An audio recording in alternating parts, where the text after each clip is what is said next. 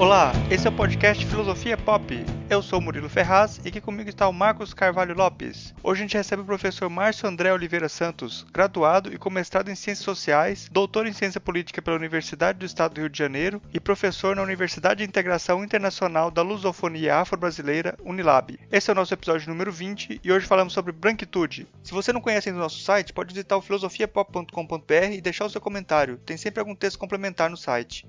Siga a gente no Twitter, curta a página do Facebook ou envie um e-mail para contato@filosofiapop.com.br. No Filosofia Pop a gente pretende conversar sobre temas filosóficos em uma linguagem acessível. A ideia é usar também referências culturais como filmes, músicas ou programas de TV para ilustrar alguns conceitos e dialogar com coisas mais próximas da gente.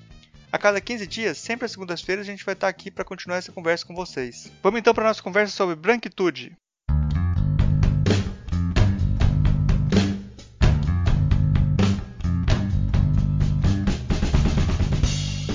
Hoje a gente recebe, direto da Bahia, o professor Márcio André Oliveira Santos, que ele é doutor em Ciências Políticas pela Universidade do Estado do Rio de Janeiro, e é, tem mestrado também em Ciências Sociais. Ele é professor na Unilab, Universidade de Integração Internacional da Lusofonia Afro-Brasileira. Eu gostaria de começar pedindo para você, mas para se apresentar aí para o pessoal, para falar do seu trabalho, para quem não te conhece ainda. Olá, boa noite. Então, é, como já foi dito, eu sou Márcio André, sou doutor em ciência política, dou aula na, na Unilab do Campo dos Malês, no curso é, de bacharelado em humanidades, mas venho da Federal do Piauí, né? Lá também era, era professor, era um departamento de ciência política. E tenho me dedicado nesses últimos anos ao estudo das relações raciais de modo geral, é, também das políticas raciais comparadas. Minha tese foi sobre as relações político-institucionais entre movimentos negros é, no Brasil e na Colômbia. É, a nossa conversa de hoje vai ser sobre branquitude. Eu gostaria de começar perguntando para você, Márcio, o que é branquitude? Pois é, branquitude na realidade não tem uma definição única, né? Branquitude é um conceito né, que vem da língua inglesa, whiteness, e aí há uma série de pesquisadores e pesquisadoras no Brasil que tentam dar uma definição muito, digamos, muito característica é para a ideia de whiteness no caso brasileiro. Então, assim, a ideia de branquitude no caso brasileiro, né? Mas eu poderia dizer que branquitude é basicamente é, a não tematização do lugar dos brancos na lógica das relações raciais no Brasil. Essa é uma possibilidade de, de definição, né? Uma outra possibilidade de definição é a ideia segundo a qual a branquitude é a identidade racial dos brancos, ou então é, a invisibilização da identidade racial das pessoas brancas no Brasil. Ou seja, a branquitude, nesse, é, nesse sentido, é uma espécie de não lugar.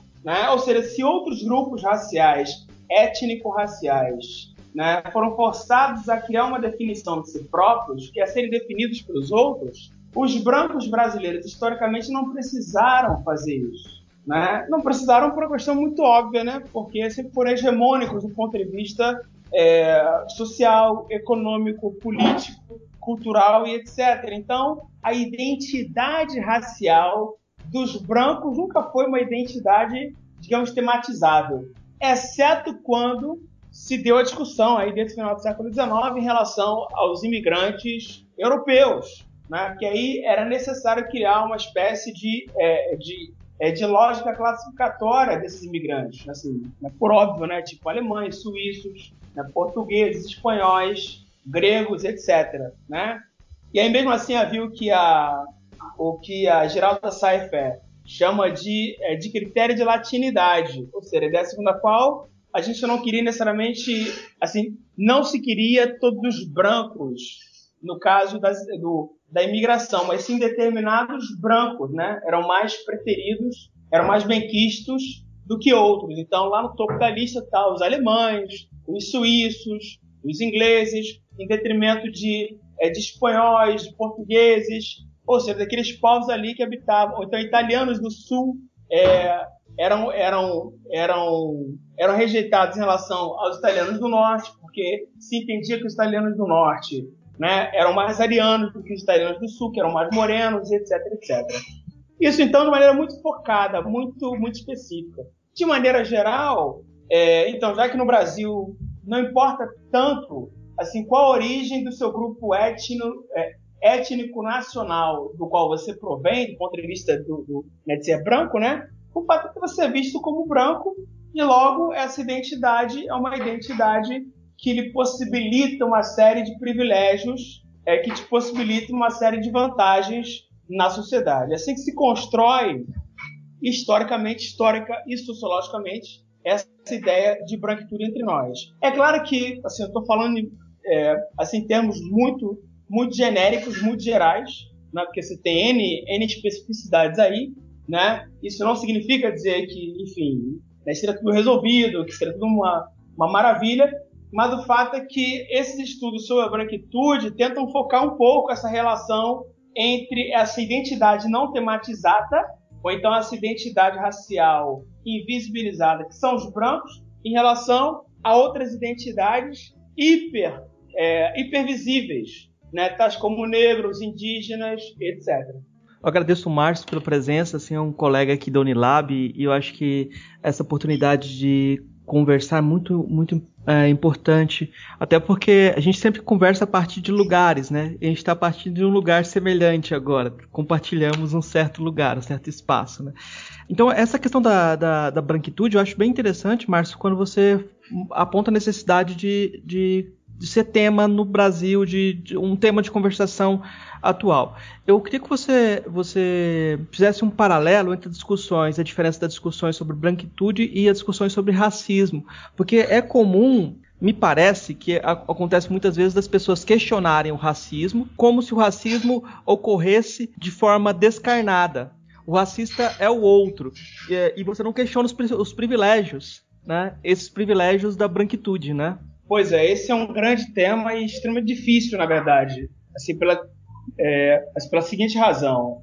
Falar de branquitude é falar de racismo, evidentemente. Né? Falar de racismo, sobretudo de racismo institucional e de racismo estrutural. Agora, é, localizar os privilégios da branquitude, evidentemente, em relação às pessoas brancas, não significa acusar as pessoas brancas, em bloco, de serem todas racistas. Isso é um absurdo. Isso é um absurdo total.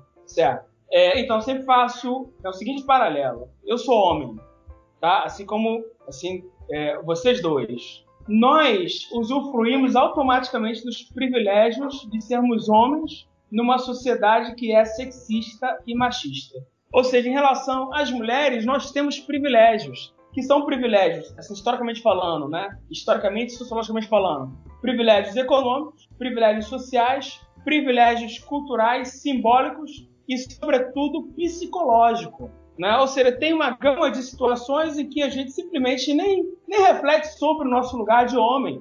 A gente simplesmente né, exerce essa, esse, esse poderio né, em relação às mulheres. Né? Assim, tanto que tem é, várias situações atuais em que as mulheres nos questionam, ou então questionam esse lugar que nós ocupamos, e há uma, uma, uma assim, para uns e outros, mais ou menos estranhamento em relação a esses questionamentos. Né? Por quê? É, fomos forjados a partir dessa matriz do machismo e do sexismo.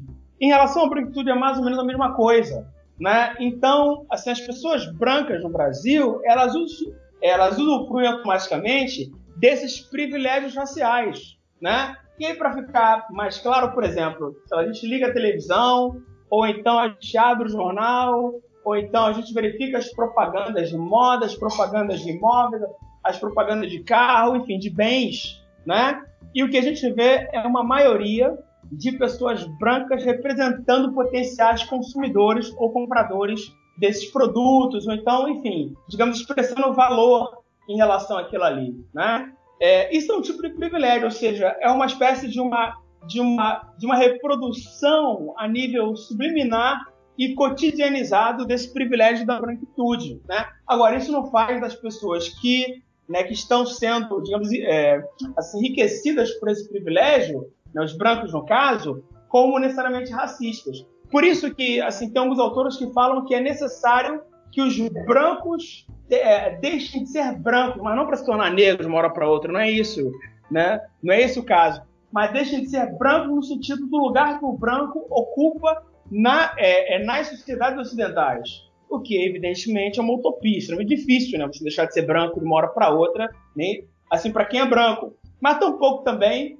e essa é uma outra é, assim é outro campo que tem que ser mais tematizado. É, não se trata também de, é, de culpabilizar as pessoas brancas, né? Então, porque tem uma, uma certa retórica em torno da culpabilização. Vamos culpar os brancos porque assim vai resolver o problema. Não, assim não, é, isso não resolve o problema, né? E sim trazer as pessoas brancas de modo geral, né, para refletir acerca desse lugar. Do mesmo modo que o feminismo tem feito conosco, homens, né, esse repensar dos nossos lugares de privilégio na sociedade. Mas tampouco a gente consegue, de uma hora para outra, naturalmente abrir mão é, de tantos privilégios né, adquiridos historicamente. Né? Assim, desde o ponto de vista, é, digamos, epistemológico, né? Sei livro didático que, digamos, conteúdos que se aprendem nas diversas disciplinas, as narrativas históricas, as narrativas heróicas, as narrativas mitológicas. Ou seja, é um repensar, digamos, global de uma situação que é, que é muito difícil é, de se resolver de uma hora para outra, né? Ou seja, é um projeto de fato. Em relação à branquitude também, eu creio que seja um projeto. Então, assim, só para poder pisar isso melhor, é, se ao mesmo tempo não tem como a gente pensar a branquitude descolado da ideia do racismo, né? É errado, do meu ponto de vista, associar os privilégios da branquitude necessariamente a uma espécie de, de atitude racista. Tá certo? Ou seja, ninguém que tem família branca, ou então um homem branco, né, que esteja casado com uma mulher branca, tem que se culpar por isso necessariamente. Agora, é necessário que a gente reflita que, claro, é, há uma lógica de, é, de reprodução desses privilégios, né? isso beneficia uns em detrimento de outros, seja numa escala mais diretamente social ou econômica, ou então, ou, é, ou simultaneamente, numa escala também cultural e psicológica. Você falando dessa, dessas coisas culturais, de consumo e mercado, é, eu lembrei, eu vi agora o pessoal do Melhores do Mundo fazendo, fez uma, um vídeo, uma matéria sobre o boneco, o Finn, que é o personagem Sim. principal do filme do último que saiu, Star Wars. E eles foram em várias lojas do Brasil, em vários lugares do Brasil. E esse boneco, que é o personagem principal, o herói do filme que tá, que tá fazendo mais sucesso agora, por ele ser negro, provavelmente, ele tá sobrando nas prateleiras, né? Tipo, os outros, os outros foram todos comprados. Eu até escrevi um textozinho sobre essa, essa situação, né? tem que melhorar para publicar.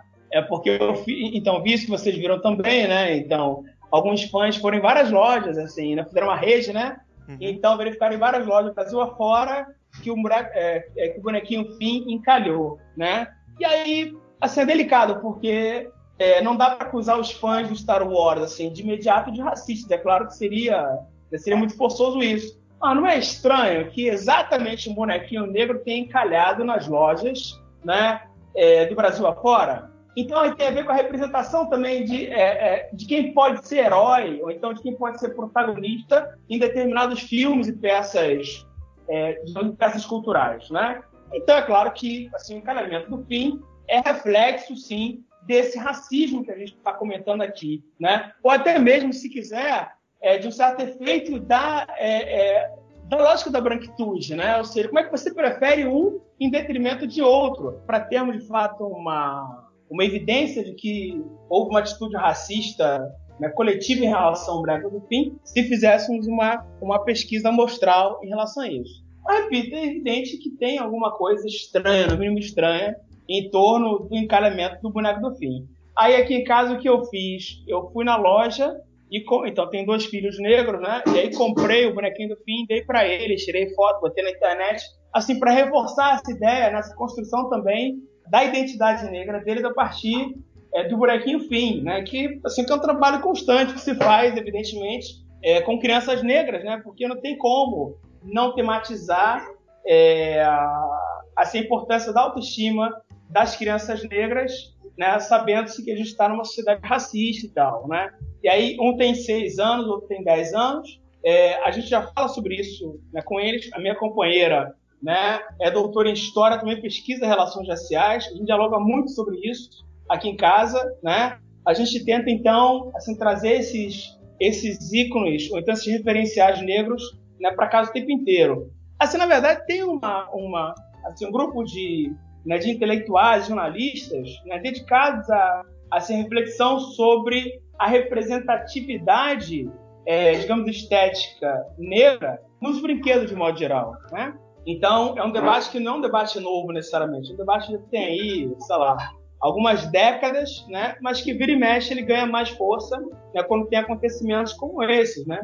Ainda temos o mercado consumidor, nós temos o mercado consumidor que é muito significativo, é, só que as empresas de brinquedo, a indústria de, é, de brinquedos ainda não enxergou, então, assim, tem um pouco de interesse, na verdade, né, em direcionar os seus produtos para as crianças negras e com a preocupação, evidentemente, de construir uma identidade negra né, que seja positiva assim, pelo contrário, que a gente vê nos meios de comunicação é, dioturnamente é uma detratação da identidade negra. E aí, enfim, é complicado isso, né? Ou seja, é, e esse debate sobre o fim, né, o boneco do fim, tem muito a ver com branquitude também, né? Porque, assim, né, nenhum de nós nunca viu uma situação em que tem encalhado um boneco por ser branco, né? Até encalham outros bonecos, outros brinquedos por outras razões, mas não encalha porque tem um componente racial no meio do boneco, ou então no, no, na essência do boneco. É porque eu logo, logo com o boneco do fim, né? Enfim, complicado. Tem uma coisa assim que eu acho que é só para esclarecer, o pessoal pode estranhar, eu acho que é bom que estranhe. Por que, que a gente está fazendo um, um, programa do Filosofia Pop sobre branquitude? Esse estranhamento faz parte da, de uma perspectiva da filosofia, que a filosofia geralmente ela se quer universal, desencarnada, inclusive sem corpo nenhum. Aí se você pega o sujeito cartesiano, o sujeito cartesiano não tem nem corpo. Se você pega o, o véu da ignorância do House, é, você não Sim. tem ali nenhuma identificação de onde você está falando, né? Mas quando você pega o Cornel West falando, você já vê que ele, ele fala e o, o, corpo dele já ele faz questão de manter a identidade, inclusive Pantera Negra, né? E isso causa grande incômodo dentro da. Ele fala que na trajetória dele muitas vezes falaram para ele: você podia maneirar um pouco do seu jeito de falar? Ele falou: não, eu não vou maneirar nada. Isso faz parte da minha identidade, eu quero tornar isso visível, né? Eu queria perguntar para o Márcio Uh, quando você, na sua trajetória de, auto, de, de formação, percebeu esse, esse é, branqueamento do currículo? Quando que você teve essa autoconsciência? Marcos, eu tive essa autoconsciência de maneira muito tardia, muito tardia. É, mas na graduação, assim, a minha história, digamos, com a construção da minha identidade negra é bastante complexa, né? E assim, né, para resumir, então, sou de uma família negra, é, meus pais são negros de pele clara, eu tenho a pele clara também, porque a minha avó, né, por parte de mãe, é uma avó negra de pele preta. Mas o meu avô, já falecido, era um homem negro de pele bem clara. Assim, tanto que na minha infância eu achava que meu avô era branco. Então eu lembro que eu tinha uma relação muito contraditória com meu avô, porque ora eu tinha muita identificação com ele, mas ora tinha eu tinha muita muita rejeição naquele avô, né? E, isso fui entender isso depois né, quando adulto, né? Mas enfim. Aí eu lembro que, é, que aos 19 anos que eu fiz um questionamento em relação à minha identidade racial, né? Porque eu vivia no meio negro, na verdade, né? Esse tema sequer era, era era, era, era debatido na família, ninguém falava sobre negritude, nada disso. Né? A gente ouvia música né, black americana, a gente ouvia partido alto, samba, pagode, né? enfim, essa família negra periférica da zona norte do Rio de Janeiro, é, de uma favela lá no Lins, de Vasconcelos. Né? Então não é um tema, assim, não era uma família de, de intelectuais, né? mas eu não sei por qual razão exatamente eu fui me questionar em relação à minha, minha identidade racial aos 19 anos. Então, dos 19 anos em diante, eu passei a me, a me reivindicar negro, né? Assim, foi algo, assim, não vou dizer espontâneo, mas foi um, assim, foi um processo muito, muito singular, né? Mas aí, anos depois, quando entrei na graduação em Ciências Sociais na UERJ, né, eu queria entender basicamente o seguinte: poxa, por que é que os negros vivem nas favelas, majoritariamente, e os brancos vivem no asfalto? Isso porque minha mãe até hoje é manicure pedicure, né? Então ela fazia, ela fazia unha, né, das suas clientes na parte de classe média do Lins Vasconcelos, do Meia, né? Então os clientes eram eram majoritariamente brancos, né? Então, em muitos momentos, ela, ela nos levava para fazer unha, né? então, já que não tinha né, com quem ficar em casa e tal, e eu percebi essa contradição, ou seja, quando eu adentrava no mundo dos brancos, ou seja, nesse mundo de classe média, né, era um mundo de, é, de posses, de riqueza, né, de organização social e tal. Mas quando voltava para o meu mundo, era um mundo de pobreza, era um mundo negro, né? Então eu queria entender isso, basicamente, era, era meu questionamento na graduação. Né? Eu lembro que acho que no segundo ano da graduação é que a partir de um diálogo lá com né, com um amigo branco, então, na ocasião, então, assim, também tinha inquietações em relação a isso por outras razões, né? A gente veio resgatar, fizemos um abaixo assinado de uma disciplina chamada Negro no Pensamento Social Brasileiro. Era uma eletiva que tinha lá, só que ninguém dava essa eletiva, né? Então, o curso de Ciências Sociais era um curso de matriz eurocêntrica, né? Na época, a gente não falava nesses termos, né? Assim, isso era muito sofisticado para a época, assim, eu diria. Só que a gente fez esse abaixo assinado, e aí, por sorte, essa disciplina foi dada pela professora Cláudia Barcelos, né? E aí eu que propus a disciplina, assim, tirei a nota muito mediana, na verdade, no curso, mas enfim, é um detalhe.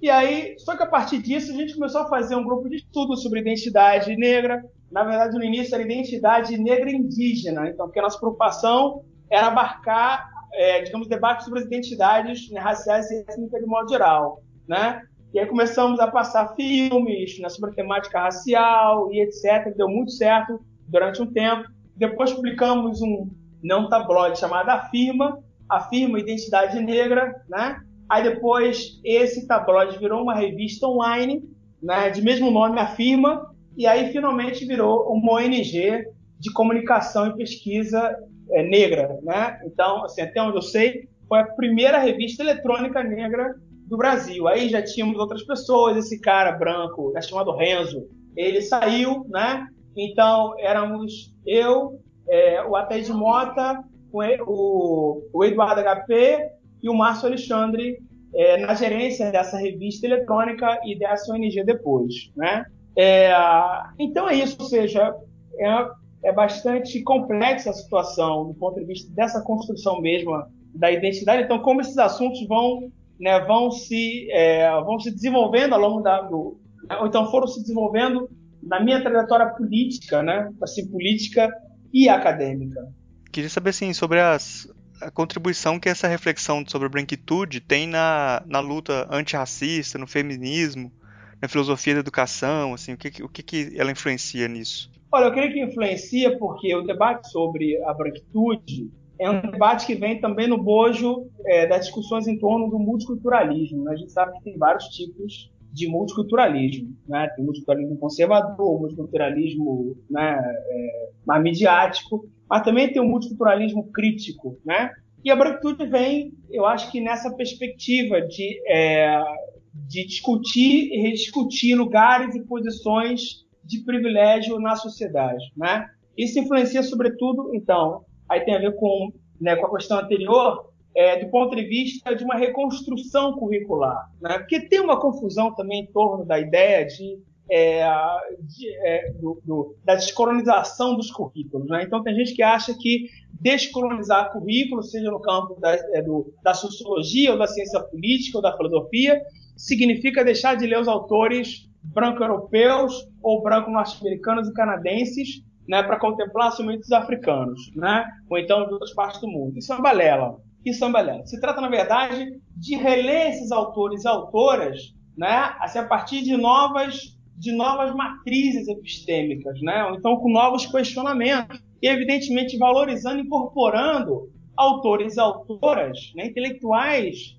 é, de outras partes do mundo, sobretudo do, é, do mundo africano. Né? E eu sempre chamo atenção para o fato de que, é claro, os intelectuais africanos, de modo geral, estão dialogando, então já dialogam há muito tempo com os intelectuais europeus, e sem essa crise que tem no Brasil em relação a isso, entendeu? Então, assim, é uma, é um, é uma, é uma outra discussão, né, certamente é uma outra discussão, mas que a branquitude ajuda a gente, é, digamos, a qualificar esse debate, né? Então, à medida que vai, né, que vai se confrontar e vai enriquecer o que já vem sendo produzido no campo do feminismo, do multiculturalismo, né, é, das relações raciais. Então, tem autores, por exemplo, assim, né? O Michael Henschel vai dizer que não se trata mais é, é, de estudar as relações raciais, né? e entendendo essas relações raciais como relações entre grupos raciais diferentes. E sim, trata-se muito mais de estudar as políticas raciais, ou seja, assim, que, é, o, o, né, o que importa agora, na verdade, é se, é, é se pensar distribuição e distribuição de poder a partir de categorias racializadas. Isso que é importante. Né? Mas, enfim, temos várias agendas, claro, no, na, é, na academia, né? É, ainda, claro, que o ritmo é lento em relação a tudo isso, Né? Então, somos poucos a pesquisar branquitude. Eu mesmo tenho interesse no estudo sobre branquitude, tem alguns textos, mas não diria, eu não poderia dizer que sou o pesquisador da branquitude né, e tal. É um tema que, é, que me interessa muito, mas acho que falta muito mais leitura ainda. Né? Tem muita literatura, vocês sabem disso, é, sobre né, branquitude em língua inglesa, assim, sobretudo em inglês, na verdade. Né? É, tem muitos livros e artigos que a gente não traduziu, né, o que dificulta a circulação de ideias em torno da branquitude. Eu acho que tem que ter uma, uma política editorial das universidades, das empresas, é, das, das, empresas privadas, é, ou então das editoras em relação a isso, o que a gente sabe que, né, evidentemente, não vai rolar, né, porque não é um tema. É um tema que mexe muito com as estruturas de poder, né? É claro que mexe. Olha, teve uma ocasião, até agora, sei lá, uns sete anos atrás, eu e o professor Osmundo Pinho, da UFRB, a gente teve a ideia de fazer um vídeo sobre branquitude. Tem até hoje aqui o projeto escrito, né, que a gente escreveu na ocasião, que eram pesquisadores lá do Centro de Estudos Afroasiáticos no Rio de Janeiro, da Cândido Mendes. E aí, nessa ocasião, a gente queria fazer o quê? A gente queria entrevistar alguns intelectuais brancos que se dedicaram aos estudos das relações raciais. Né? Assim, o programa não foi à frente, porque, enfim, não tínhamos recurso e tal, mas ficávamos imaginando que, é, assim como seria isso, né? Ou seja, como, é, assim como seria o questionamento é, em, é, é, sobre branquitude né, em relação a esses intelectuais brancos, ou seja, um deslocamento de lugar, né?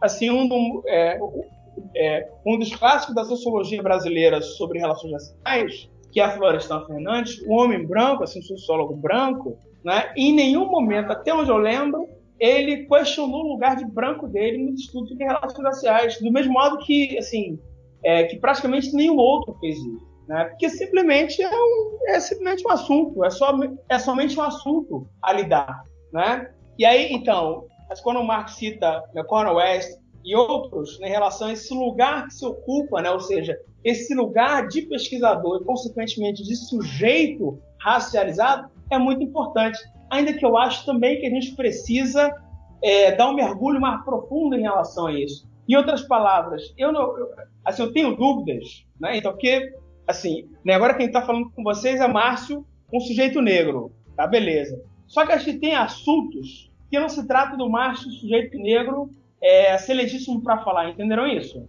Eu acho que tem assuntos que tem a ver com uma posição, é, assim, transracial para determinadas é, certos debates, eu diria mais.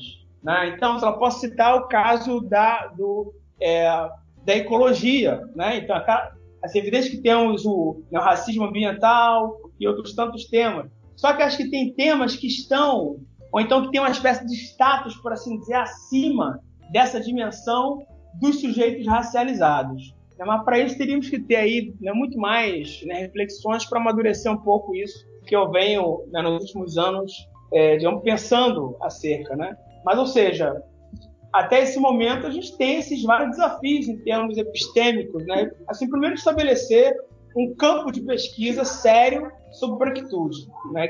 Assim, o que ainda não temos. A gente tem pouquíssimas publicações, né? Tem aqueles estudos sobre branquitude da Iraí Carone e da Maria Aparecida Bento, né? Tem algumas dissertações, né? É, e acho que teses também sobre branquitude ou então que, é, que incorporaram branquitude, né? Assim, agora de cabeça não tenho é, os títulos, né? E alguns, e alguns artigos sobre isso. Mas não temos um corpus teórico sobre branquitude no Brasil e nem na América Latina. Eu nem, eu nem saberia dizer se, por exemplo, no Uruguai, na Colômbia, na Argentina, na Venezuela, se faz estudos sobre branquitude. O que se tem são estudos sobre o, o embranquecimento, que é uma coisa diferente. Branquitude é uma coisa, embranquecimento é uma outra coisa, ainda que ambos os temas se toquem em diferentes momentos, entendeu? Eu acho que um, um, exemplo dessa, desse problema é o lugar do Dubois dentro do cânone das ciências sociais. O Dubois podia estar muito bem junto com, com Weber, com Durkheim, com Marx, como um dos fundadores da sociologia. Inclusive, ele tem uma, pers uma, perspectiva muito mais interdisciplinar e ele é o fundador dessas questões, de, de essas questões da branquitude. Ele é, ele é um do, dos, dos criadores. Mas por que, que é, ele não ocupa um lugar central? Por que as obras dele não são traduzidas, né? É um questionamento que a gente deve fazer. Se você olhar a obra dele, a qualidade do trabalho dele, ele tem toda a qualificação e tem, tem um trabalho extremamente inovador, mas não tem ainda esse reconhecimento dentro da academia de posição canônica, né? Até por o trabalho dele é inquestionável. Eu acho que aos poucos ele vai sendo redescoberto, né? Vão dar, vão dar o valor que ele merece. Uma questão que eu acho que é importante é que quando você discute a branquitude, você pede que a gente pede que de certa forma que o branco se reconheça como branco, né? E há, há pouco tempo teve esse, essa polêmica da, do namorado da Jujute, que não aparecia na, nos vídeos, e de repente o pessoal descobriu fotos dele e começaram a comentar porque o identificaram como negro, né? E alguns lamentando isso, outros inclusive acusando a Jujut de não mostrar o namorado porque tinha vergonha do que ele, porque ele era negro. Virou uma polêmica dessas, dessas de redes sociais que uh, mobilizou muita gente. O próprio uh, Caio, o namorado da Jujut, gravou um vídeo, né, uh, sobre isso, dizendo que o, do estranhamento dele, porque ele sempre se identificou como pardo, né? E de repente ele se viu como negro a partir do momento que ele sofreu preconceito, né? Esse lugar do pardo me parece um lugar muito confortável.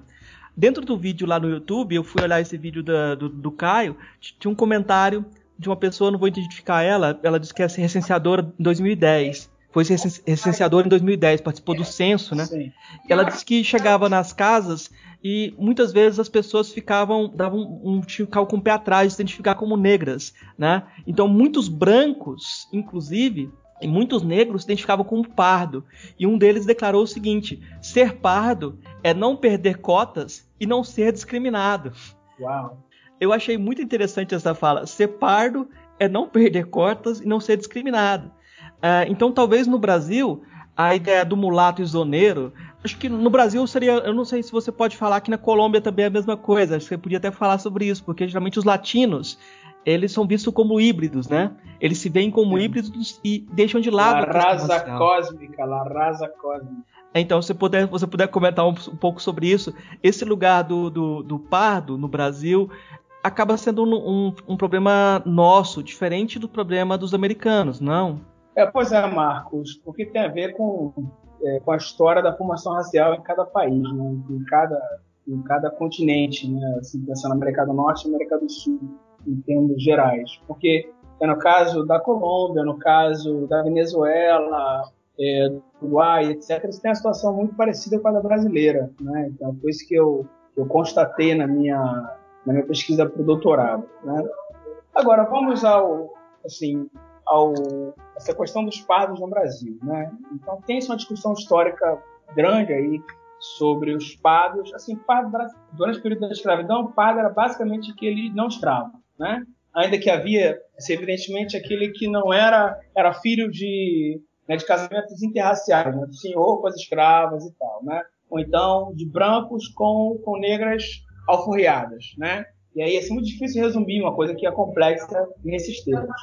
Mas do ponto de vista contemporâneo, pardos, então, já que a gente tem um país continental, né, e a identidade racial dos negros no Brasil tem esses componentes complicadores, ou seja, né, é, não é fácil ser negro, então não, não é fácil querer se identificar como negro no Brasil, né, porque toda a carga de negatividade do ponto de vista social, econômico, enfim, assim, é, é, os negros são traduzidos como é, socialmente fracassados, né? E, consequentemente, como economicamente fracassados. Isso e, é, e, essa e essa e essa constatação, ela é espraiada na sociedade, via de comunicação, livros didáticos, enfim, na cultura brasileira de um modo geral. Então, todo mundo que, né, que a gente vai chamar de negro, né, preto e pardo, vamos chamar assim, né, de acordo com as categorias do, é, do IBGE fogem dessa identidade racial. Daí a importância dos movimentos negros, né, desde os anos 30, com a Frente Negra Brasileira, na verdade, né, e revalorizar a palavra negro e, consequentemente, a identidade negra. Né? Aí você vai ter essa radicalização nos anos 70, como já, já comentei, né, já mencionei. Agora, nota bem, é, depende de vários fatores isso aí, né? Porque enfim, se temos um país que é efetivamente miscigenado, não há como negar a miscigenação. A miscigenação é um fato antropológico. Você pode ter, claro, as pessoas que são menos é, menos menos perceptíveis como mestiças do que outras, né? Mas todos nós somos, do ponto genético, é claro, somos mestiços, né? Ou seja, há uma mescla aí de componentes genéticos entre todo mundo. Agora, isso não impede com que, é, né, com que as categorias raciais e étnicas sejam construídas né, a despeito da tua vontade. Né? Então, daí que, então, caso como o do Kai é interessante por essa razão, porque ele pode ser o que quiser, tá certo? Ele pode querer ser japonês, mas ele será racializado como negro, ponto. Né? Eu, pessoalmente, já conheci e conheço várias pessoas que eu olho e falo assim, pô, você é negro. A pessoa fala, não, não sou negro. Lá no Piauí mesmo tinha vários colegas que eu identificava como negros, né? mas eles não se reconheciam como negros. Né? Aí você tem certos limites também, ou seja, aí tem a ver, claro, com, é, né, com a lógica das relações raciais locais, né, local, é, mas tem a ver, sobretudo, com esse componente, então, com essa carga negativa de querer ser negro. Né? Do mesmo modo que a gente tem nos últimos anos, nas últimas décadas, eu diria, sei lá, 10, 15 anos para cá, né, um processo de, é, de transformação de pessoas que antes se identificavam como pardas, agora se identificam como negras.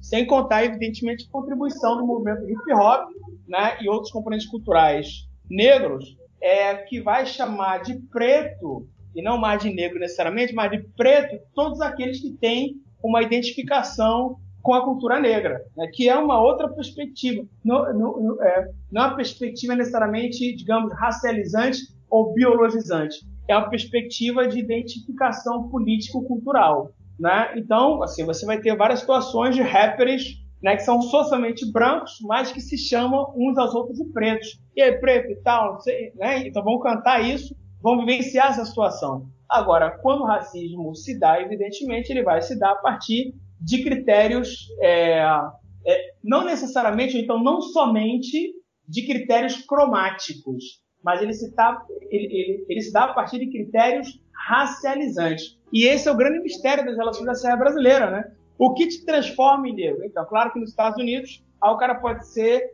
né? É, então, eu mesmo conheci alguns negros de pele super clara que no Brasil seriam perfeitamente brancos, só que eles desde criancinha foram criados é, num bairro negro, tendo uma cultura negra, então não há dúvida, não havia dúvida na, na cabeça deles em relação às suas, às suas identidades raciais. No caso brasileiro, é claro, então latino-americano, isso é bem diferente, né? Porque é dependendo do bairro em que você mora, da escola que você frequenta, né? É, é, é, enfim, da sua sociabilidade, você efetivamente, aspas, embranquece, aí você se passa por branco, né? E esse passar-se por branco não é necessariamente uma má fé, né? É, vocês devem lembrar uma vez, deve ter agora quatro anos atrás, ou, ou mais, em que, em que a Folha de São Paulo, então a jornalista da Folha de São Paulo perguntou ao Ronaldo Gaúcho sobre o, sobre o racismo no futebol europeu. Ele falou assim, olha, eu acho absurdo esse racismo, não tem nada a ver. Eu, como branco, acho isso, tipo, é um absurdo. Ou seja, ele não se viu como negro, né? Isso pode ter sido, claro, uma, uma, uma puta sacanagem do Ronaldo, foi até comentado, assim, muito comentado na época, mas tem muitas, é, muitas pessoas que, de muita boa fé, negam a sua identidade racial, ou então sequer construir a sua identidade racial, porque elas de uma forma ou de outra, elas perceberam que, porra, ser negro não é legal, né? Agora, ser branco certamente é legal, né? Porque, afinal, eu ligo a televisão, eu ligo a televisão, me vejo projetado. Eu viro a propaganda, me vejo projetado. Né? Eu abro os livros, me vejo projetado. Ou seja, pô, estou projetado positivamente em todos os lugares. Então, quero ser essa coisa que é projetada positivamente. Não é isso? Agora, porra, ser negro, ou seja, ser Negro logo lê-se pobre, logo lê-se ladrão, logo lê-se fracassado socialmente? Ah, não, isso não quero ser. E interessante quando você pergunta, é, digamos, das crianças negras em relações, né? Eu quero dizer crianças pretas e pardas, em relação a como elas se sentem. Elas, geralmente, crianças negras, elas têm um discurso de negação da sua negritude. Né? Então, por isso que é importante todo o investimento é na construção da autoestima das crianças negras. Porque em casa mesmo a gente teve isso N vezes. Né, dos meninos simplesmente assim, negarem sua negritude na cara de pau. Né? Eu tenho um sobrinho negro, né, então agora já é um adolescente, em que eu lembro que ele, né, muito criancinha, ele falou que ele queria pegar a doença do Michael Jackson para ficar branco. E foi uma frase tão, ele devia ter 6, 7 anos, uma frase tão emblemática assim, que eu falei, gente, e que é isso? Como é que ele consegue né, fazer essa construção? Né? Queria ficar, é, é, queria pegar a doença do Michael Jackson para ficar branco, porque ele quer dizer o seguinte, é, assim, quer dizer o seguinte, ser branco evidentemente é, é muito melhor do que ser negro a gente tem muita, é, muito trabalho a fazer ainda em relação à reconstrução, ou, se quiserem, ao fortalecimento da identidade negra, mas não no sentido de uma identidade negra que será melhor do que as demais identidades, como alguns pregam ou apregoam. Né? Eu, eu acho que é simplesmente uma identidade. Né? Do mesmo modo que ser indígena é uma identidade, é, que ser é, que ser teuto brasileiro é uma outra identidade, que ser pomerano também é, quilombola, etc e tal. Né? Agora, em relação aos pardos, a gente vai continuar com essa, assim, com essa, né, com esse desafio estatístico ou identitário durante muito tempo. Né? Porque, de fato, é, se a gente for transformar todos os pardos necessariamente negros, teremos que transformar boa parte da população de Belém do Pará em população negra. Né? E olha a dificuldade que eu estou assim, colocando para você. Né? Será que aquela população, então basta ver um, né, um programazinho, então dá, um, né, dá uma circulada em Belém para vocês verem né, que boa parte das pessoas são pardas. Né? E se elas têm um discurso, ou é, têm uma identidade de pardas e não de negras. Agora, estatisticamente, a gente tem uma, um, um avanço importante que é o fato de que, independentemente se você é, sendo pardo não se considera negro, você é racializado negativamente, entendeu? Ou seja, então, é, você tem que ser beneficiado por políticas de ação afirmativa, você tem que ser beneficiado por políticas diversas é, de visibilidade da sua, da sua identidade racial. Né? Então, é tudo uma reconstrução a ser feita. Só uma coisa que eu acho interessante também, só para complementar, é que como o namorado da Jujutsu não aparecia, as, pe as pessoas pressupunham que ele era branco. Então, uh, quando o sujeito não aparece, o sujeito é branco. Sim, sim. uh, essa pressuposição, assim, uh, muitos atores reclamam disso no teatro. Muitos atores reclamam que não tem, quando não tem descrito que o personagem é negro, não sim. pensam que o, que o, personagem pode ser negro. Né? Tem que se colocar dentro do estereótipo quando colocam o espaço do negro, tem que ser um espaço específico, um personagem específico. Né? em casos como o do filme, do filme Guerra nas Estrelas, eu não, não, não assisti, né? mas todo mundo diz que o personagem não tinha essa marca racial. Podia ser muito bem um ator branco, mas mesmo assim parece que não é suficiente, né? É, parece ser mais profunda, né? É, é, essa racialização parece ser mais profunda. Aí fica uma questão assim que é, é, a mais difícil de responder. O que que o branco deve fazer nessa situação? Você que é branco e sabe da branquitude, a gente vai construir, a gente vai oferecer novas narrativas para os brancos, ou a gente vai oferecer uma conversão tipo Dança com Lobos. Uh, naquele filme Dança com Lobos, o, uh, o soldado se identifica com os índios e passa por um processo de conversão para se tornar índio e lutar do lado dos índios, né? Pois essa, essa é uma excelente questão, Marcos. É, então, você sabe que no, na luta antirracista brasileira, a gente tem muitas pessoas brancas que são super comprometidas com o antirracismo, né? Aliás, o antirracismo, evidentemente, não tem uma espécie de identificação né, racial é, assim natural, então, porque é uma questão de justiça, né?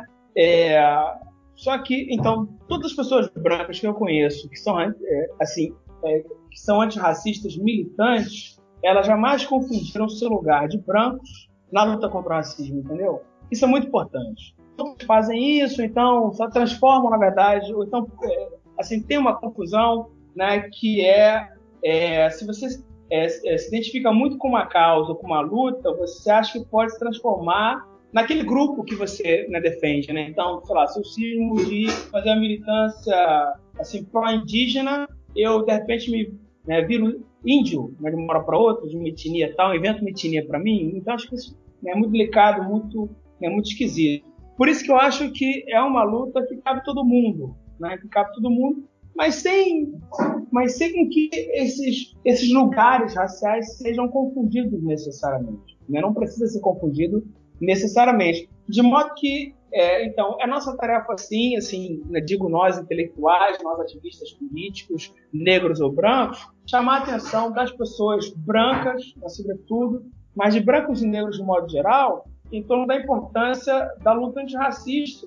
É muito interessante quando pessoas brancas, né, e tem muitos colegas que fazem isso, muitas famílias fazem isso, né, via Facebook, etc., pessoalmente também, é, essas próprias pessoas elas percebem que há uma reprodução da lógica da branquitude, denunciam isso, se incomodam com isso. Isso é importantíssimo. Né? Do mesmo modo que eu, assim, eu faço críticas ao machismo o tempo inteiro. Né? Por mais que, repito, é, eu me reconheça como assim, um tributário do legado do, né, do machismo e do sexismo, né? mas essa desconstrução tem que ser um compromisso cotidiano. Então, esse é o desafio maior. Não dá para não processo necessariamente de conversão. Assim, não gosto do termo né, conversão quando se trata desse assunto, né? Eu acho que é muito mais uma, uma, uma percepção daquilo que é justo, daquilo que não é justo, né? Eu lembro que anos atrás eu tinha muito essa coisa de é, ou de lembrar as pessoas negras, então que eu via como negras, que elas eram negras, é, porque me incomodava é, quando essas pessoas negras não tinham um discurso racial como eu tinha, né? E tenho. Assim, atualmente eu não faço mais isso, né? Então eu tenho outras estratégias para chamar a atenção do problema do racismo, né? Falo sem nenhum problema, eu tematizo, eu chamo a atenção para a ausência de negros aqui e acolá. É, então, se a gente pegar, por exemplo, as produções de cinema brasileiro dos últimos anos, né? então bota só 25 anos para cá, vários bons filmes, então porque não se trata de, é, de, de, fazer uma crítica negativa, né, é, de uma produção do filme, e sim a lógica da representação racial nesses filmes. É impressionante como os filmes brasileiros continuam a ser, é, a ser filmes promotores da branquitude e negadores, é claro, da negritude, né? São filmes em que, em que os atores e atrizes, né, os protagonistas são todos brancos, assim, aparece um ou outro negro, quando aparece, aparece de modo subalterno, né? Um, é, um outro filme você vê um negro ou negra ali num papel mais, é, mais importante, mas de modo geral é isso, é muita. E é típico da sociedade brasileira, né? especialmente da, do, é, das grandes capitais, né? da classe média, enfim, é, assim, o padrão, é o padrão globo de relações raciais que está espalhado no Brasil inteiro. É isso que a gente tem que chamar a atenção. Né? Assim, por isso tem, é, tem, também a militância negra importante no âmbito dos meios de comunicação. Infelizmente, considero uma militância muito fraca, muito rarefeita, né? Assim, de vez em quando né, parece que essa militância né, se fortalece, mas não consegue se, é, é, se, sustentar. A gente perdeu um grande militante dessa questão nos meios de comunicação, né? Então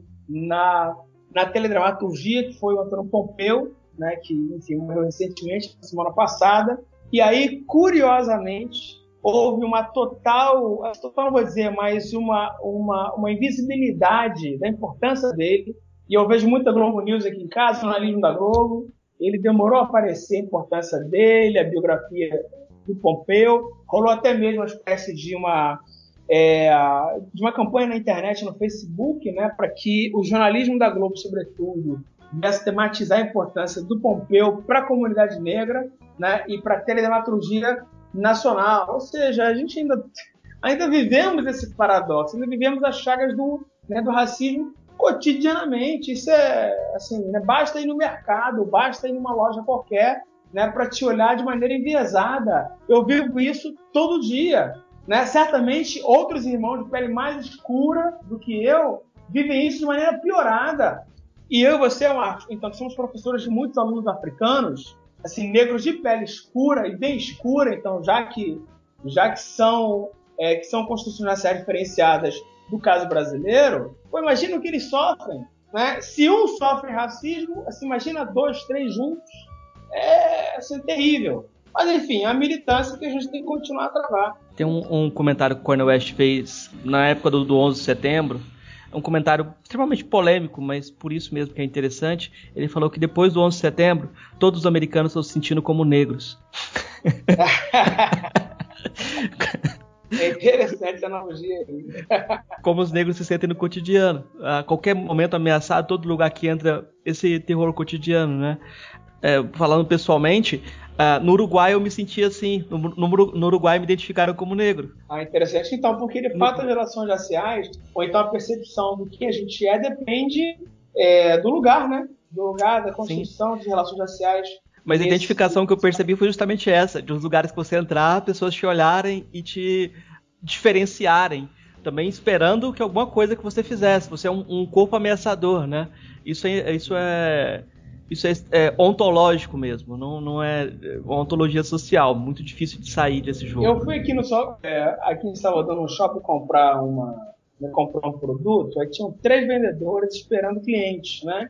É, eu tava de bermuda, de camiseta, entrei e aí então normalmente as vendedoras, né, né se dão um bom dia, boa tarde e perguntam o que você quer. Só que elas elas perceberam que eu estava ali e não falaram nada. Aí ficou aqueles segundos, na verdade, nem foi um minuto, mas aqueles segundos de, tipo assim, esse cara tá fazendo o que aqui? Né? Aí finalmente uma delas me perguntou, você quer alguma coisa? Eu falei, sim, eu quero ser atendido. Aí ela ficou sem graça e ela ficava olhando assim, ela não conseguia né, focar pro meu rosto.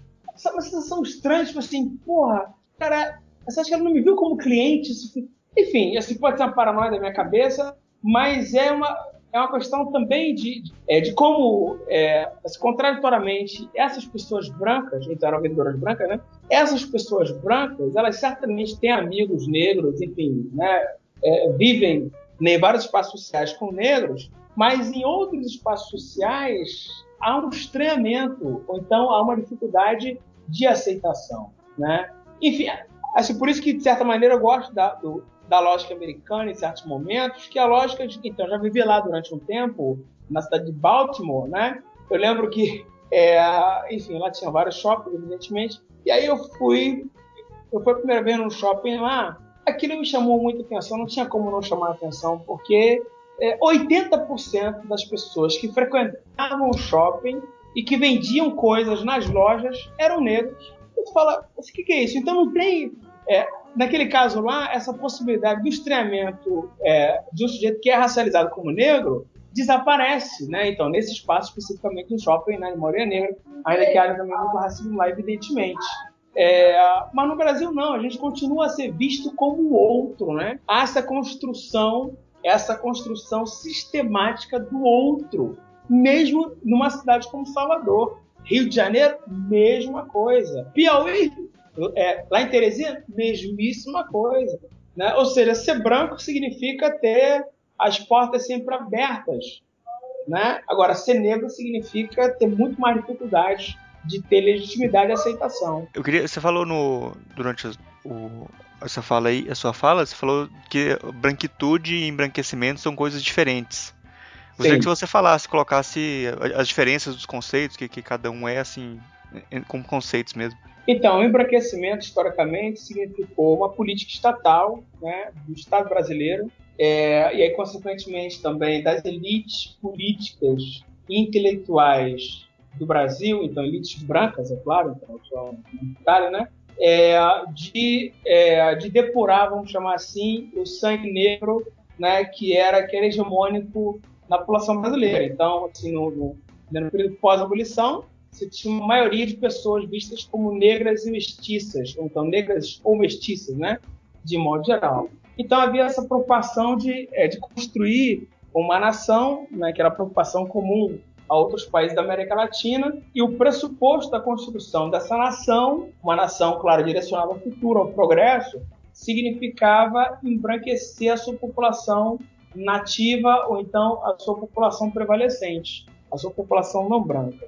Daí o incentivo à imigração de europeus. Então, sabemos que havia também a imigração de, eh, de povos do Oriente Médio, árabes e tal, mas também orientais. Só que esses grupos, naturalmente, não eram grupos interessantes para o projeto nacional, e sim grupos interessantes né, para determinadas atividades econômicas. Né? Então, tanto que gerou um assim, intenso debate em relação às suas capacidades é, digamos, raciais. E a ideia de poluição dessas raças, né, japoneses, chineses e tal, nessa composição populacional brasileira. Mas, em definitivo, o que se queria eram os europeus. E aí já comentei sobre o critério de latinidade, também havia essa discussão, mesmo entre europeus, em relação a, a quem era mais, mais branco do que outros brancos basicamente falando. Então, é mais superiores racialmente do que outros. Então, o embranquecimento significava isso, essa mestiçagem paulatina de europeus com brancos brasileiros, mas também com os não brancos brasileiros,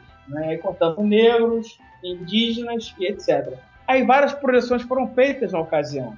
Uma delas pelo João Batista, é que ele dizia é, que, é, então, assim, no final do século XIX, ele dizia que ao longo de 100 anos, a partir desse processo de mestiçamento, é, não haveria mais negros no Brasil, e sim brancos, né? Então, claro, teríamos um tipo um tipo é, um tipo adaptado de branco no caso brasileiro, né? Que assim, né? que era o branco que exportava o calor dos trópicos, né? Que é um assim um tema muito antigo entre nós. Então, o embranquecimento é basicamente isso. É claro que tem um embranquecimento do ponto de vista também cultural, ou seja, a negação de traços culturais, de matrizes culturais, para ser mais, mais sociológico, de matrizes de matrizes culturais negro-africanas. Né? Então, aquele sujeito negro, então, né, preto pardo, né, que negava ou nega sistematicamente essas matrizes negro-africanas, eles é, seria visto, ou então é visto como sujeito embranquecido.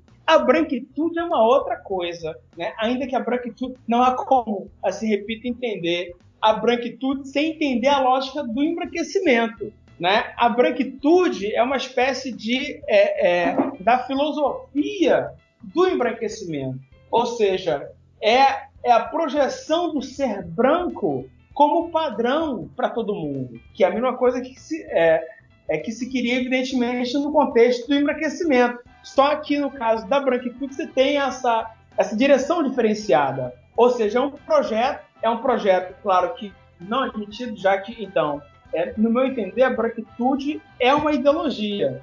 Isso faz parte da ideologia racial brasileira. Né? Sim, nós temos uma ideologia racial no Brasil. E essa ideologia racial não é só uma ideologia pró-mestiçagem.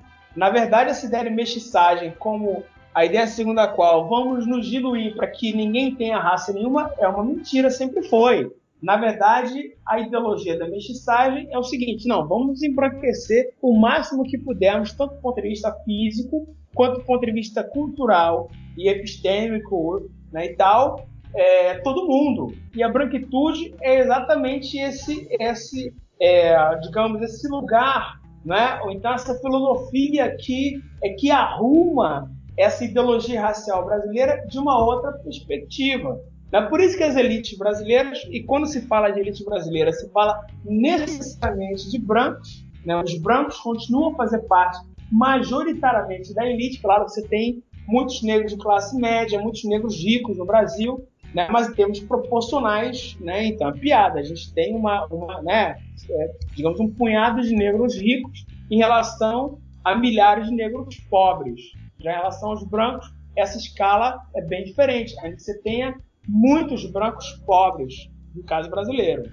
Né? Então, assim, a diferença é basicamente essa, ou seja, tudo faz parte da ideologia racial da ideologia racial brasileira, só que a branquitude é a filosofia que organiza isso, eu diria. Eu acho que nessa, nessa questão do, do embranquecimento, nos Estados Unidos tem uma, um, trabalhos interessantes sobre como os irlandeses se tornaram brancos, por exemplo que quando eles chegaram eles não eram brancos.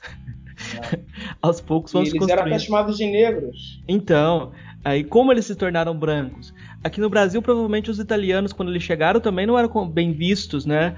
E aos poucos vão se integrando nesse, nessa vantagem, as vantagens de ser branco. A mesma coisa vale para os judeus também, uh, povos periféricos que vão se integrando dentro dessa, dessa Até perspectiva. em relação aos japoneses, né? Ou então descendentes japoneses que é, foram é, que foram também embranquecidos desse ponto de vista. Né?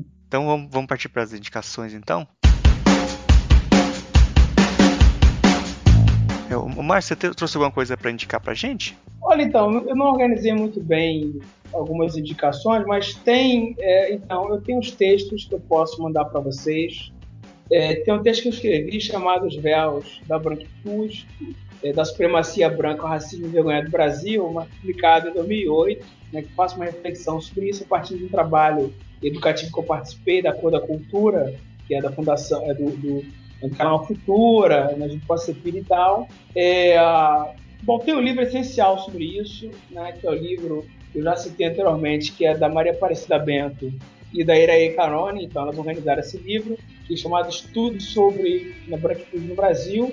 Eu não sei se o título é exatamente esse, tem que dar uma olhada aqui. Tem um outro livro também da Vron Ari, que a Vron Ari organizou, que é uma, é uma intelectual, se não me engano, australiana. Eu tinha aqui, mas eu prestei para alguém, não lembro para quem. É, também sobre branquitude. É, tem uma série de artigos que falam sobre isso, assim, cujos títulos agora seria difícil me recobrar lembrar. É, mas o que? Em termos de filme, assim, eu não conheço nenhum filme que fale de branquitude especificamente, né? É, só tem um filme que eu acho que, assim, tem vários filmes que a gente consegue fazer uma leitura da branquitude, né? Então, com a temática do, é, do filme, né? Tem um filme, então tem dois filmes agora que me vem na cabeça. Um filme é, do Spike Lee chamado assim, traduzido como Hora do Show, mas o título é, assim, original é, é em que, enfim, que é uma tematização lá do, é, do chamado Blackface. Né? Então vou contar o filme para poder não perder tempo. E aí eu acho que aquele filme ali vai tematizar um pouco da ideia da branquitude. E um outro filme cujo então tem a participação da Nicole Kidman e do Anthony Hopkins, é, baseado na novela do Philip Roth, né, do romance do Philip Roth. O romance chama-se A Marca Humana, só que o filme tem um outro título que é Revelações, né? foi traduzido né, por ser como Revelações.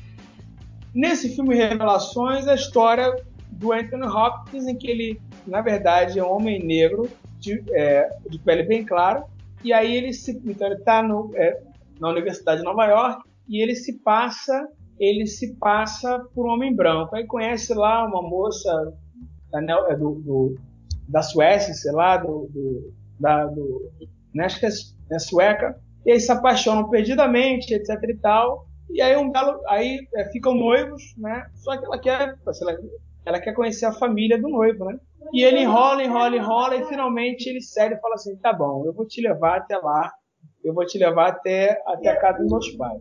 Aí, chegando lá, é, a, então, no casarão, de repente eles tocam a campainha e uma mulher negra, gorda, né, abre a porta. Então, na hora, a noiva dele acha que é empregada da casa. Ele fala assim: essa aqui é minha mãe, né? E aí o semblante dela muda completamente. E várias situações do, no filme que mostram essa coisa do, do, né, do lugar de ser branco, negro, etc. E. É um filme muito bom de ser visto porque traz essa reflexão.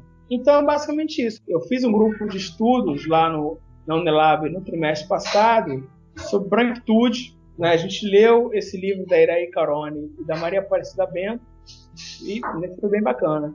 É, Marcos, você tem algumas indicações aí pra gente? Tenho sim, eu acho que um filme que também do Spike Lee que dá uma conversa interessante é o Faça a Coisa Certa, porque se você pensar por que, que a, a briga toda se dá porque na, na pizzaria italiana tem um mural só de italianos. O pessoal reivindica que tem um negro no mural, né? E toda, toda a discussão vai em torno disso. Eu acho que dá para pensar a branquitude a partir desse filme. Outro filme que eu acho que é interessante seria esse recente Casa Grande, que é muito bom. Eu gostei, gostei bastante desse filme. De forma marginal dá para pensar essa questão também. Mas eu acho que é, eu citei esse filme Dança com Lobos. É muito bom é, porque a branquitude não é uma questão só ligada aos negros. A branquitude ela vai afetar todos os não brancos, né? É, e no Dança com Lobos, uh, um soldado durante a, a, Guerra da Secessão ele se converte em índio entre aspas. É interessante que seja um homem, que seja o Kevin Costner que faz o personagem, porque aí você vem de novo, se fosse um corpo feminino se convertendo não ia ser algo tão aceito, né? Então é, dá para problematizar esse lugar do uh, gênero também né, nessa questão. Em relação a livros, eu acho que as pessoas deveriam ler o James Baldwin. É, tem uns livros esgotados nele é, no Brasil, é, da próxima vez, é, Fogo, e Pelas Praças Não Saberá Seu Nome também. O James Baldwin é um grande teórico sobre essa questão da, da branquitude. Em inglês você tem muita coisa. Eu gostei muito do trabalho da Linda Alcoff sobre esse tema e do George Yancey, que é um filósofo uh, negro americano, que ele ah, vai. Sim, eu tenho aqui, eu tenho aqui. Uh, o George Yancey ele faz um trabalho com, dentro da filosofia que é muito interessante, questionando os filósofos e na filosofia esse lugar, essa questão da, da branquitude, né? Uh, eu acho que vale a pena também olhar o trabalho do Roberto Bernasconi. Nós não temos coisas traduzidas em português, temos muito, Isso muito não conheço, não. Uh, o Roberto Bernasconi é um branco e ele, ele faz um trabalho justamente mostrando como dentro da história da filosofia a questão da, da, da dessa uh, branquitude, da razão branqueada aparece. Né?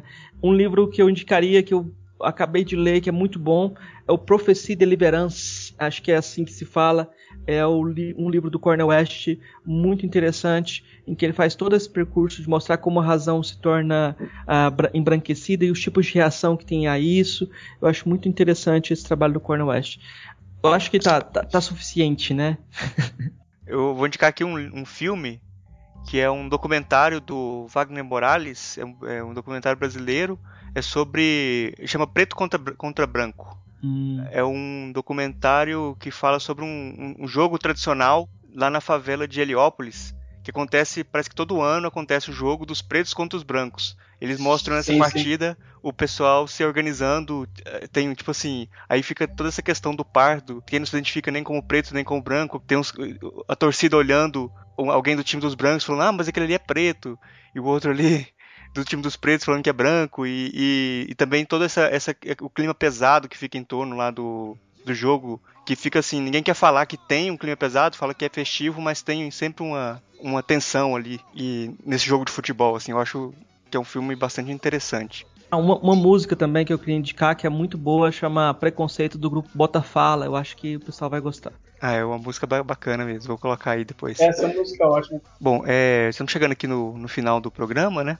Eu queria agradecer muito o Márcio, foi muito legal a, a, conversa. Aprendi bastante, eu não sabia quase nada sobre o tema, assim, aprendi muito mesmo. E queria dizer que o espaço é sempre aberto para você, sempre que você desejar falar, a gente está aqui à disposição. E abrir espaço também para você divulgar algum trabalho, divulgar algum meio de contato pro pessoal. Assim, então, eu tenho um blog chamado afrolatinidade.blogspot.com.br, que ali faço umas reflexões sobre né, esse tema, das relações raciais de modo geral. É, também publico é, alguns poemas meus, eu sou poeta, e na, é, nas minhas poesias procuro refletir um pouco sobre esses, essas questões em torno das das relações raciais, né, do lugar do negro na sociedade brasileira. Enfim, aí acho que, né, que tese de doutorado e artigo dá para ver pelo currículo Lattes, é só, só procurar lá na, na internet. Basicamente isso. Ok, a gente agradece muito a sua presença, foi uma ótima conversa aqui com você, foi um prazer ter você aqui com a gente. Tá bom, eu que agradeço vocês, é o convite do professor Marcos, e estou à disposição, se precisar conversar sobre outros temas, né, ligado ao que eu, eu tenho me dedicado, fiquem à vontade. Eu peço para você que está ouvindo comentar no nosso site, o filosofiapop.com.br. A participação de vocês é muito importante, é o que dá força para a gente continuar o nosso trabalho. Se você quiser, pode mandar também um e-mail para contato@filosofiapop.com.br. Lá no site a gente coloca todas as referências citadas aqui no episódio e também os links para as nossas redes sociais e página no Facebook. Se você quiser ajudar a gente, você pode compartilhar os episódios com os amigos e também avaliar no iTunes. Isso ajuda muito a gente subir na classificação deles e trazer muito mais ouvintes. Obrigado a todos e daqui a duas semanas a gente está de volta. Podemos ter a diferença na cultura ou na cor. Unidos pela história, somos todos iguais. Podemos ter a diferença na cultura ou na cor. Unidos pela história, somos todos iguais. Podemos ter a diferença na cultura ou na cor. Unidos pela história, somos todos iguais. Não viemos acorrentados em navios negreiros como século passado, não. Chegamos aqui, um de tênis, gravata, relógio no pulso, cabeça raspada. Sei lá, se isso é que chamam de civilização. Que cara é essa, bro? Sou diferente, sou. Pra frente eu vou. Qual é a parte da minha história você não entendeu? Por ser diferente não me faz teu inimigo. Nossas diferenças que fazem do mundo mundo. Preciso de ti, sei que precisas de mim. Bro, sacou? Yeah! Brasiquis confirma! Negro, negra, também pode ser. Pai ou a mãe, por isso pode ter. A diferença na cultura ou na cor, mas que na verdade somos todos iguais.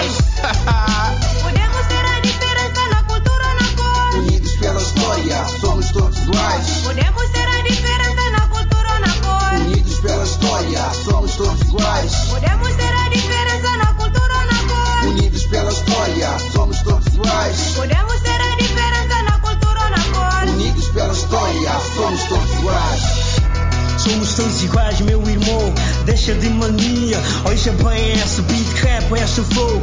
Dito bem, esse ideia, pronto eu tô aqui. Eu não sou ninguém, brother, vai. Olha pra mim, homem como tu, como qualquer um. Homem mal criado, deixa de maldade Não me trata assim, vai esquece a minha cor Minha raça, minha fala. Não importa se eu sou pobre Se eu vivo na senzala ou no gueto. O que é certo, man, aqui todos somos iguais. Dá respeito, seu brother. Bora.